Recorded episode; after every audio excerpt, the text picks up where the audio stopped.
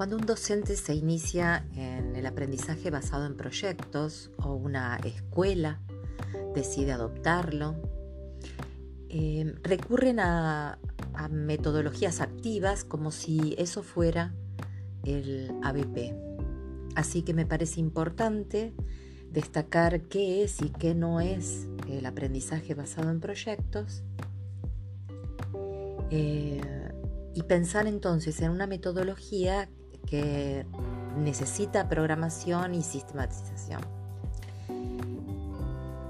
El aprendizaje basado en proyectos no son aquellos proyectos en donde los estudiantes aprenden cuestiones que no están en los diseños curriculares de la jurisdicción. Por ejemplo, no es aprendizaje basado en proyecto, em, un proyecto sobre eh, convivencia, eh, sobre el cuidado del cuerpo, sobre los vínculos, sobre bullying. Em, e, ese tipo de proyectos es correcto, está bien que las escuelas los tengan, pero el aprendizaje basado en proyectos son otras eh, propuestas.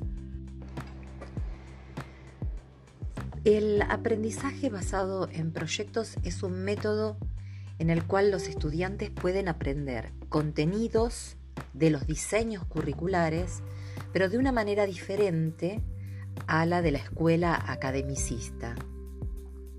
Eh, Larmer y Ross aclaran siempre que un aprendizaje basado en proyecto no es el postre, sino que es el plato principal.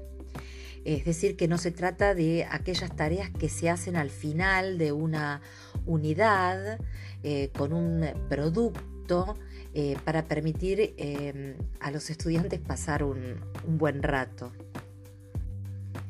Los mismos autores aclaran que el aprendizaje basado en proyectos no, no, es, no están compuestos por eh, tareas todas juntitas bajo un mismo tema o bajo un mismo concepto o un mismo tópico, sino que es un conjunto de experiencias y tareas eh, para el aprendizaje en torno a la resolución de cuestiones desafiantes.